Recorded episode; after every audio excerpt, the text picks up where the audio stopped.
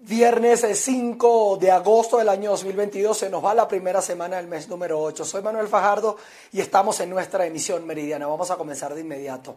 Varias viviendas fueron afectadas tras la explosión de una caldera dentro de una empresa textilera en el barrio La Lucha, en el municipio Sucre, en el estado Miranda. María Alejandra Silva tiene la información desde el lugar. Más de 10 viviendas resultaron afectadas tras la explosión de una caldera dentro de una empresa textilera en el barrio La Lucha del municipio Sucre. Soy uno de los vecinos afectados por la explosión de la caldera que hubo allá arriba. Eh, bueno, por lo que ven, aquí cayó fue una lámina, al parecer es uno de los cachetes de la caldera. Eh, es una lámina bastante grande. Y bueno, esta era la plataforma de mi casa donde yo trabajaba carpintería y todas esas cosas. Y bueno, lamentable, gracias a Dios, solo fueron daños materiales. Eh, la platabanda de la casa, el cuarto que estuvo lo debilitó todo por completo.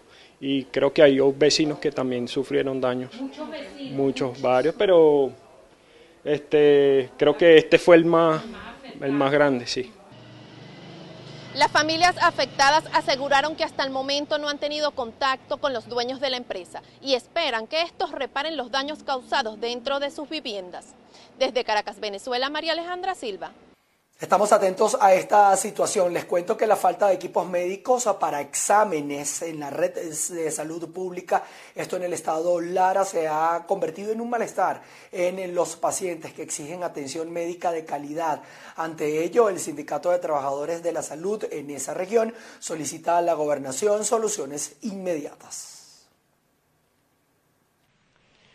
Gracias por el contacto. Muy buenas tardes. La denuncia que hace el Sindicato de Trabajadores de la Salud en cuanto a la falta de equipos para la realización de exámenes médicos a pacientes, no solamente del Estado Lara, sino foráneos, no es algo nuevo. Al contrario, ha sido reiterativo el llamado que han hecho a la Dirección de Salud en el Estado Lara para pedirle reuniones al doctor Javier Cabrera y que conozca de cerca la realidad que hay en el sector público del Estado Lara. En el año 2017 comenzó la desinversión sobre todo en SAO, eh, ubicada dentro del Hospital Central Antonio María Pineda. Es lamentable que muchas vidas se han dejado de salvar, muchas vidas han dejado de extender su vida terrenal por culpa de la desinversión y la falta de una gerencia pública efectiva por parte del secretario de Salud. En el 2017, en febrero, para entonces el ministro Carlos Alvarado vino a visitar SAO. En una declaración pública el secretario de Salud, para entonces el doctor Javier Cabrera, manifestó que habían sido aprobados los recursos para poner operativo el servicio SAO al servicio de los pacientes oncológicos. La pregunta que hoy nos hacemos, ¿quién mintió? ¿Mintió el ministro? ¿Mintió el secretario de Salud o mintieron los medios que publicaron esa noticia? Nosotros estamos exigiendo a los diputados regionales que se abra una investigación porque Supuestamente hubo un recurso que no se utilizó. Podemos visitar en cualquier momento, le hemos invitado a la gobernación del Estado Lara, en cualquier momento podemos visitar a SAO para que el gobernador constate por su propia vista que todo está desmantelado. Hay una gran desinversión, no solamente en SAO, sino en la mayoría de los hospitales del Estado Lara. Le pongo otro ejemplo. No es posible que el barquisimetano de a pie no tenga dónde hacerse una tomografía. Ciudadano gobernador, no hay un tomógrafo en el estado Lara. Esto es grave. Los compañeros, los pacientes deben acudir a préstamo en dólares para poder hacer ese tipo de examen. Los pacientes, al no tener ningún tipo de garantía de conseguir exámenes médicos por la vía pública, deben hacerlo en la vía privada, que es costosa y además debe ser pagada en dólares. El gobernador del estado Lara, Adolfo Pereira, aseguró que para este año inauguraría obras de gran envergadura en el Hospital Central Universitario Antonio María Pineda, en donde hay más demanda de pacientes, en donde no hay tomógrafos, no hay equipos para radiología y el laboratorio y el banco de sangre están en muy malas condiciones. Desde Barquisimeto, en el estado Lara, reportó para ustedes Andreina Ramos. La Asociación de Cañicultores de Carabobo y también del Estado de Aragua han solicitado al Ejecutivo Nacional la incorporación al sistema crediticio para adquirir maquinarias nuevas e invertir en insumos y repuestos. Gracias por el contacto que lo establecemos desde el estado Carabobo en entrevista con Eugenio Rodríguez, vocero de los cañicultores en los estados Aragua y Carabobo. Destacó que está a punto de culminar la zafra con éxito gracias al esfuerzo de cada agricultor. Veamos. En este momento lo que estamos solicitando es financiamiento, que nos incluya en la, en la parte crediticia, que estamos fuera. Tú cuando ves, cuando ustedes ven la parte crediticia de, de los bancos, el sector caña azúcar no está incluida. Estamos pidiendo que nos incluya por el esfuerzo que veníamos haciendo durante los últimos tres años. Ustedes han visto cómo a cada año hemos venido incrementando a esfuerzo propio. Y nuestra solicitud al Ejecutivo Nacional es, por favor, incremente, háganos un financiamiento y ahora a la vuelta de, de, un año, de dos años debemos tener cerca de una 5, mil, 5 millones de toneladas de caña, eso significaría por lo menos el 90% de la azúcar que necesita el, país. Este, eso, se refiere más o menos cerca de este, 2, millones, 2 millones de, dólares, que es más o menos el financiamiento que, nos, que podemos recurrir en este momento, y a medida que, y dependiendo eso tiene que ser dirigido a través de las asociaciones, los centrales azucareros y pues, por supuesto para que esto sea que funcione en este momento. Parte de esto es para seguir incrementando las áreas y por supuesto la adquisición de equipos nuevos, de maquinaria nueva que no las tenemos, son eh, tractores, eh, cosechadoras y rastras que ya están obsoletas y cada uno de nuestros, de nuestros productores tendrían que ir poco a poco ir cambiando porque ya, ya no nos da más y es la preocupación hoy en día es que la que, tenemos, es que venimos creciendo, pero no hemos podido eh, hacer ese cambio o, hacer una parte en la parte de maquinaria, adquisición de maquinaria, no la hemos podido hacer. Y eso es la preocupación que hoy en día tenemos, porque es posible que si no hacemos a la verdad posible una, una, un cambio de maquinaria, es posible que volvamos a caer y eso es lo que no queremos en este momento. Él también director de la Federación Nacional de Asociaciones de Cañicultores de Venezuela destacó que de contar con estos créditos podrían aumentar los números de hectáreas para la siembra y con esto la producción. Desde el estado Carabobo, región central de Venezuela, reportó para ustedes Ruth Laverde. Productores agropecuarios en el estado Guárico aseguran que el sistema de riego Río Guárico se encuentra deteriorado y afecta la producción de arroz en la población de Calabozo debido a que no cubre su capacidad máxima de riego que supera las 30.000 hectáreas. Pequeños y medianos productores dedicados específicamente a la siembra de arroz en la población de Calabozo aseguran que el sistema de riego Río Guárico se encuentra deteriorado este es uno de los más importantes y más grandes en Latinoamérica. Indican que a pesar de que el gobierno regional ha realizado algunos trabajos de recuperación, este apenas se encuentra en un 15% de su capacidad. Existe una preocupación reiterada que venimos manifestando desde ciclos anteriores en el cultivo del arroz, de la situación en primero cómo se encuentra el sistema de riego Río Guárico. Es un franco deterioro completo, eh, todavía se encuentra en esta situación. Se ha tratado por parte gubernamental hacer algunas rehabilitaciones, pero no ha llegado ni se ha logrado ni siquiera un 15%. Igualmente destacaron que la venta de combustible se ha normalizado tanto a precio subsidiado como a precio internacional. Sin embargo, señalaron que el gasoil subsidiado no está siendo suficiente para la producción de este rubro.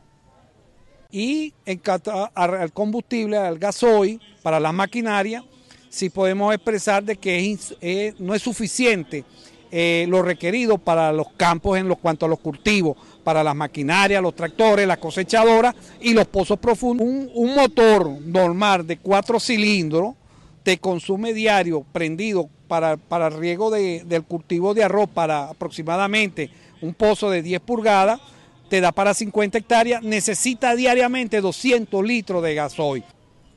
Finalmente, los trabajadores del campo destacaron que no existe financiamiento para los pequeños y medianos productores, sobre todo para el rescate de la maquinaria. Agregaron que el precio a 0,32 centavos de dólar del arroz paddy no cubre el costo de producción y afecta no solo a los productores, sino también el precio final del consumidor que aumenta constantemente. En Guárico, Venezuela, Jorge González.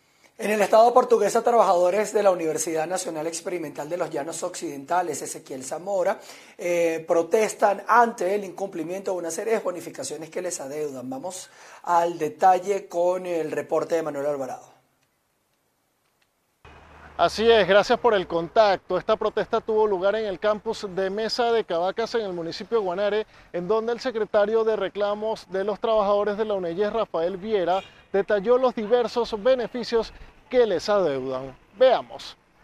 Trabajadores de seguridad, los bomberos universitarios, los trabajadores de las unidades de producción, los de la coordinación de operaciones, exigimos el pago oportuno del bono nocturno y día feriado y la prima extrapermanente, la cual es un pago compensatorio a las jornadas extraordinarias laboradas. Bono nocturno,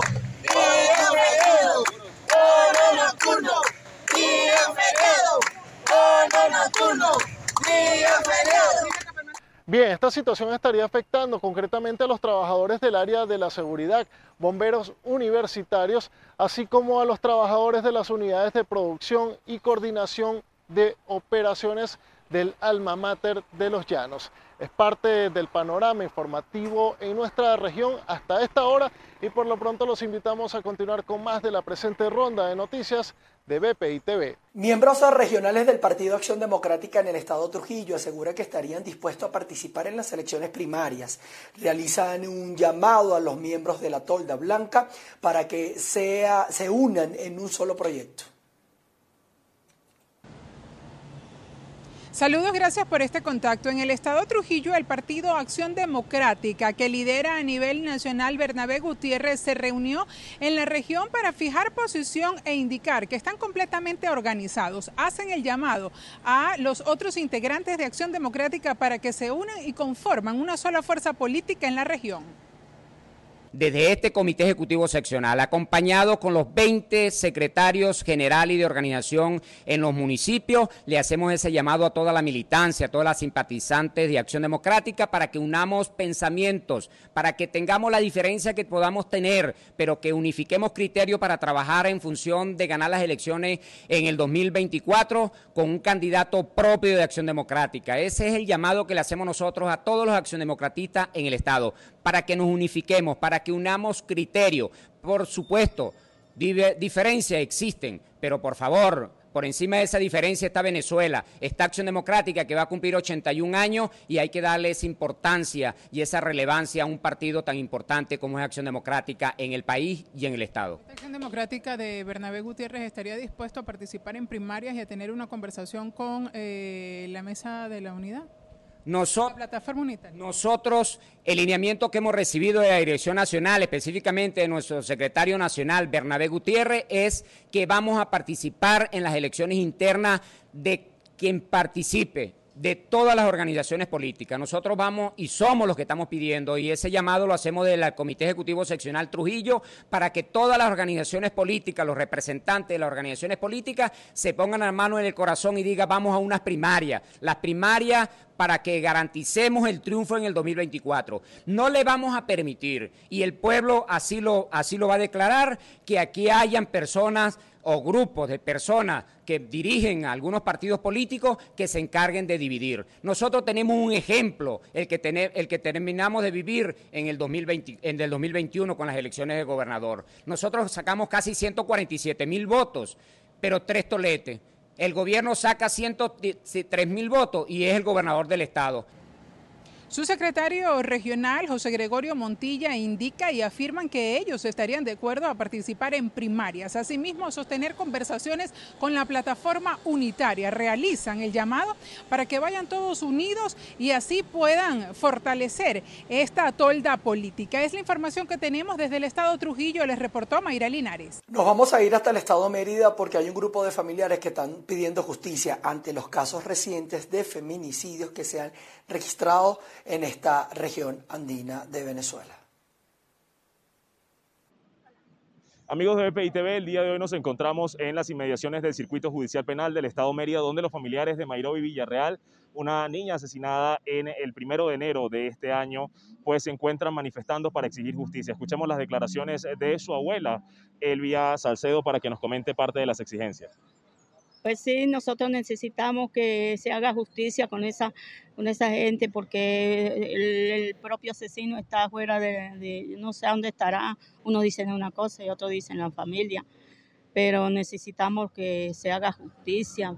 Y los dos que están ahí encerrados, pues mm, esperando, uno que lo, ayuda, lo ayudó a asesinar y la otra que es cómplice del hermano que lo hizo salir del país pues no puedo. Y me da cosa porque ellos dejaron dos, dos niñas, una de cinco y otra de seis añitos. Y, y la, la, otra abuela quiere, que quiere pelear a las niñas y eso no puede ser posible porque las niñas fueron secuestradas, tuvieron, cuando el hecho de eso, las niñas fueron secuestradas, se las llevó la abuela, las tuvo tres días por allá sin bañarlas y sin darles comida y la niña chiquita se enfermó y, le metió cizañas en la cabeza y eso no puede ser así.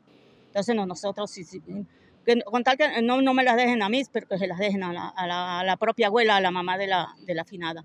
Respecto al caso de Mayroy Villarreal, ¿cómo se sienten ustedes como familiares? ¿Cómo ha sido esta situación durante estos meses? ha sido demasiado, yo no, no duermo, no, todo el tiempo vivo angustiada y, como yo la crié a ella, ella vivía conmigo, yo no creía que iba a pasar esto, pensando que como andaba con ese hombre, ese día estuvo con ella toda la tarde y azogándola y, ella estaba muy feliz y hasta la presente mire lo que pasó. Muchísimas gracias por las declaraciones, amigos de BPI TV. Esta es parte de las exigencias que se están realizando por parte de los familiares de Mairobi Villarreal con respecto a los femicidios que también se han dado en el estado Mérida. Desde la ciudad de Mérida, soy José Gregorio Rojas, BPI TV. Continuamos con ustedes en la zona limítrofe entre Venezuela y Colombia. Las autoridades locales y también los comerciantes afinan detalles para la apertura formal de la frontera, por lo que solicitaron al gobierno nacional mejoras en los pasos oficiales entre ambos países y tratar en específico la situación del orden público. Una de las principales solicitudes de los alcaldes de la región de frontera a los delegados del gobierno electo con los que se reunieron en Bogotá es que se mejoren las condiciones de los pasos oficiales en vista de que aumentará el flujo migratorio. Una reunión que tuvimos con el doctor Alfonso Prada, él conoció las necesidades de nuestro municipio y de nuestro departamento.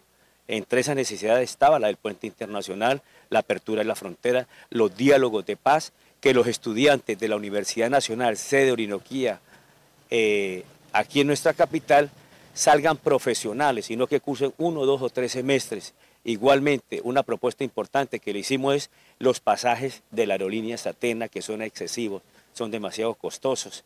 El alcalde, luego de una reunión con directivos asociados a la Cámara de Comercio, enfatizó que son necesarias las revisiones a la infraestructura del puente internacional José Antonio Páez en el departamento de Arauca, debido a que por esa zona en los últimos años se ha incrementado el flujo migratorio y por ende, con el restablecimiento de relaciones comerciales y diplomáticas, el uso de este paso oficial aumentará. El gobierno nacional dice que la apertura va a ser progresiva, va a ser escalonada.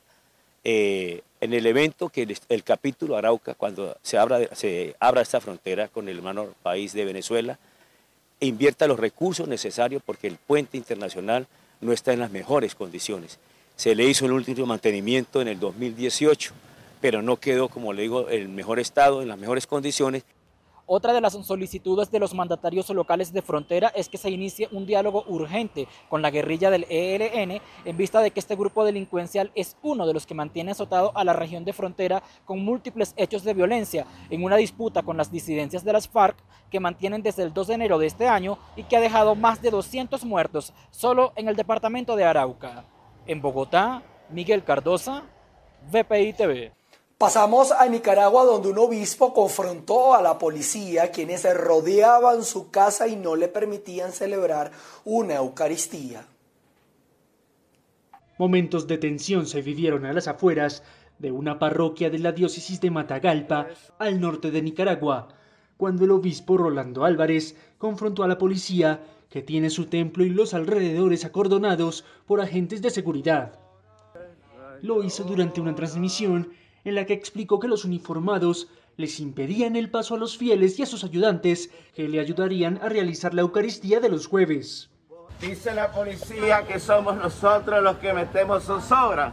Son ellos los que tienen la calle de la curia acordonada. Son ellos allá en la puerta de mi casa sin dejar entrar a la gente. ¿Quiénes son los que meten zozobra?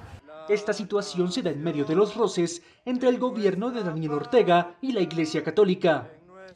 El presidente ha tildado de terroristas a los obispos nicaragüenses que actuaron como mediadores de un diálogo nacional con el que se buscaba una salida pacífica a la crisis que vive el país. Luego de una hora, la policía aceptó que dos sacerdotes ingresaran al Palacio Episcopal. Así el obispo, quien afirmó que teme por su vida, ofreció la Eucaristía en directo por redes sociales, aunque sin feligreses. Miren, les cuento que la tensión entre China y Estados Unidos aumenta. El país asiático anunció la suspensión de los diálogos abiertos con Estados Unidos que iban desde las relaciones militares y la lucha antidroga hasta el eh, cambio climático luego de la visita de la presidenta de la Cámara de Representantes Nancy Pelosi. Todo esto a Taiwán. El eh, Ministerio de Exteriores explicó también que se van a cancelar todas las cooperaciones en la devolución de los migrantes que no cuenten con permisos legales, siendo una de las últimas medidas de una serie de acciones prometidas por Beijing para castigar a Washington por eh, permitir dicha visita.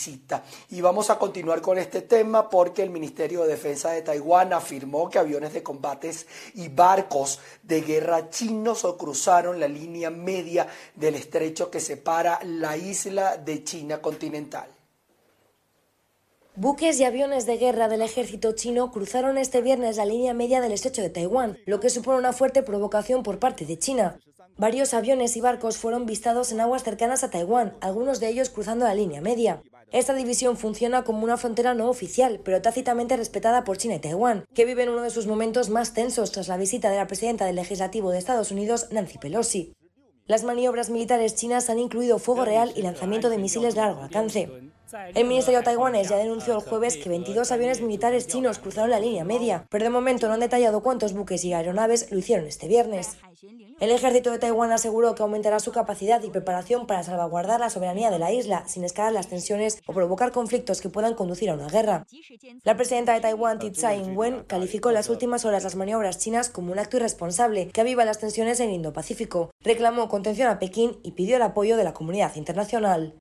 Nos toca despedir, pero con una lamentable noticia. El actor y cantante Diego Berti murió este viernes al caer, al caer de un piso 14 en un edificio en el distrito de Miraflores, en Perú, aproximadamente a las 4 de la mañana. El comandante general de los bomberos de Perú, obviamente, eh, Mario Casareto, informó que instantes después de escuchar el impacto, el portero del edificio llamó a emergencias, por lo que acudieron al lugar los paramédicos y los bomberos para auxiliar al artista. Vamos a escuchar parte de lo que mm, describió este comandante de los bomberos triste la noticia que tenemos Lo hemos encontrado entre un vehículo y la, la pared de la cochera, eh, con múltiples fracturas en las piernas, en ambas piernas. Eh, ha sido atendido e inmovilizado de manera inmediata y trasladado al hospital Casimiro Ulloa. En el lugar... ¿A qué hora, perdón, eh, comandante? ¿A qué hora ocurrió esto? ¿Habrá, ¿Había Cuatro y cuarto de la mañana aproximadamente se recibe la llamada en la central de emergencia por parte del portero o vigilante del edificio. Inmediatamente se le da salida a la ambulancia de la compañía de bomberos Miraflores 28. En el lugar ya se encuentra Serenazgo con la policía eh, y somos nosotros los que a través del personal de la compañía de bomberos de Miraflores se le atiende, se le traslada de manera inmovilizada al Hospital Casimiro. Son, es el hospital que en unos minutos debe pasar el comunicado certificando el fallecimiento del actor Eh, Berti participó como protagonista en la novela Amantes de Luna Llena del venezolano Leonardo Padrón, que se transmitió en Venezuela, y también trabajó junto a la venezolana Fabiola Colmenares en la telenovela Cazando un Millonario, realizada en su natal eh, Perú. Así las cosas, lamentamos la muerte de este actor peruano. Toda la planta televisiva, la gerencia, por supuesto, de nuestro canal. Nosotros con esto colocamos eh, punto final y los invitamos a estar eh, pendientes de nuestra emisión central de noticias y los avances que tenemos eh, dispuestos para ustedes para actualizar toda la información en Venezuela, Latinoamérica y el mundo.